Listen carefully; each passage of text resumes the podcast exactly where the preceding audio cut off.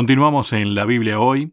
Hace unos días vi un video en el cual una persona contaba cómo entró a un negocio y le intentó enseñar al dueño del negocio cómo vender.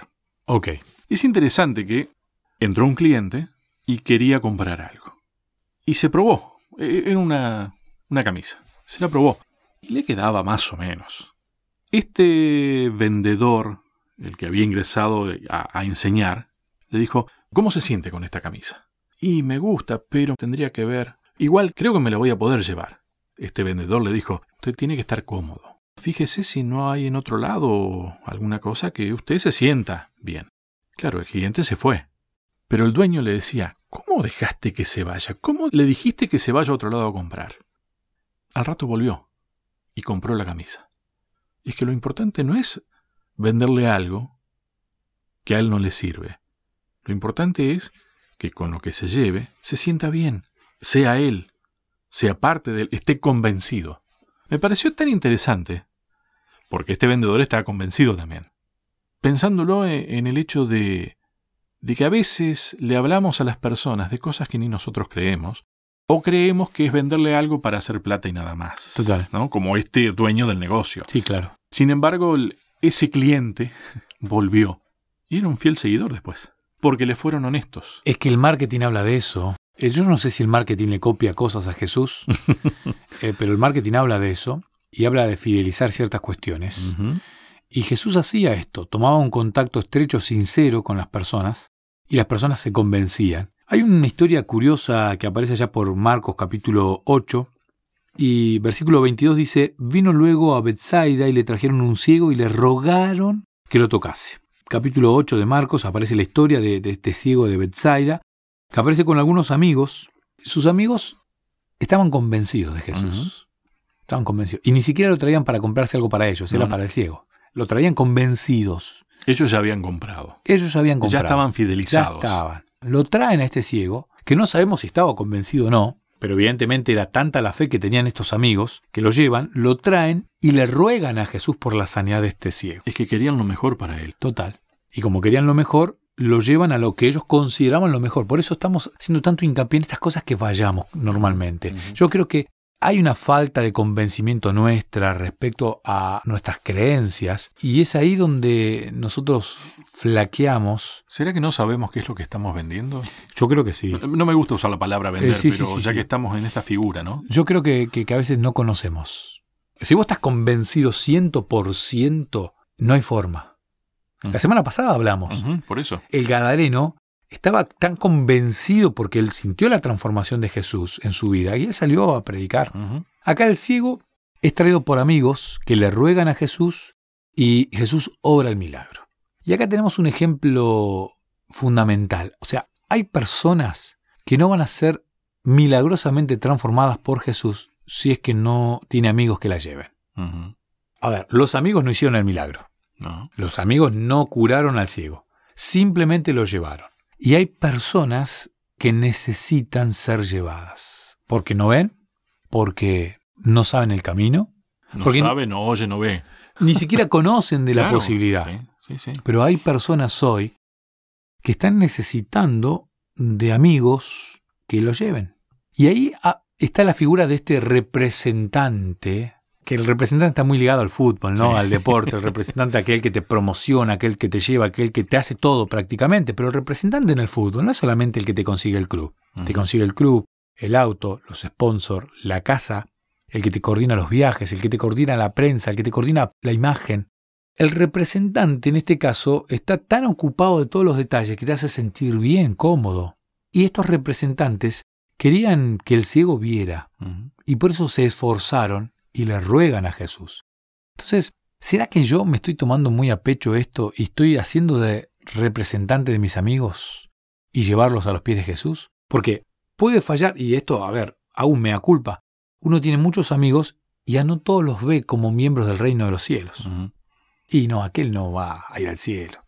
Aquel le gusta mucho la vida muy lejana a la iglesia, le gusta, tiene vicios, le gusta tomar, le gusta fumar. Yo no lo veo, yo, Sebastián Martínez, no lo veo como un miembro en el reino de los cielos. Y ese es un gran problema que tengo que, cambiar. Porque si yo viera a todos mis amigos, sea el peor de los pecadores, como futuro miembro del reino de los cielos, seguramente lo llevaría a los pies de Jesús, lo, lo arrastraría, no en contra de su voluntad, ¿eh?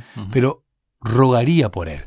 Y rogar es, bueno, lo vamos a hablar en otro bloque, pero rogar tiene que ver con la oración también, pero a veces no, no dimensionamos lo importante que es ser representante eh, o presentadores de Cristo. No dimensionamos la necesidad que tienen nuestros amigos, nuestros familiares, nuestros seres queridos, de que nosotros podamos llevarlos a los pies de Jesús. O sea, es que me quedé con esto que decís, eh, pensando en algo que habíamos hablado en el bloque anterior, cuando comenzaste a hablar de pescadores.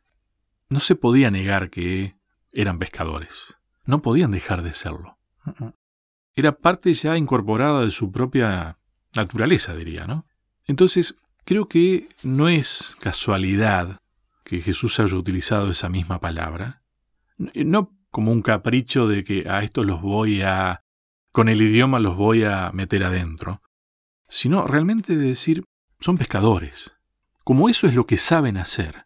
Bueno, ahora no va a cambiar mucho, va a cambiar aquello que pescan. A veces nosotros pretendemos como que vender, no, ahora vos no vas a ser así, ahora vas a ser un embajador. Claro. Y no estás preparado para ser embajador. Claro. Viste que hay gente que tiene perfil para una cosa y para dones. Pero ¿por qué no usar esos mismos dones de una manera para una actividad o esos mismos dones para la otra actividad, para el reino de Dios. Yo creo que Dios tiene mucho respeto en eso justamente, como nos conoce también, sabe qué es lo que somos. A veces nosotros no, no, sabemos ni lo que creemos ni lo que somos. Está bueno lo que decís, Lucho, muy bueno, ¿no? Porque a veces uno se siente incapaz de ser un presentador de amigos a Cristo. Y yo no sé hablar, no, uh -huh. no hablo como los de la radio, no predico como tal pastor o tal uh -huh. Señor, señora.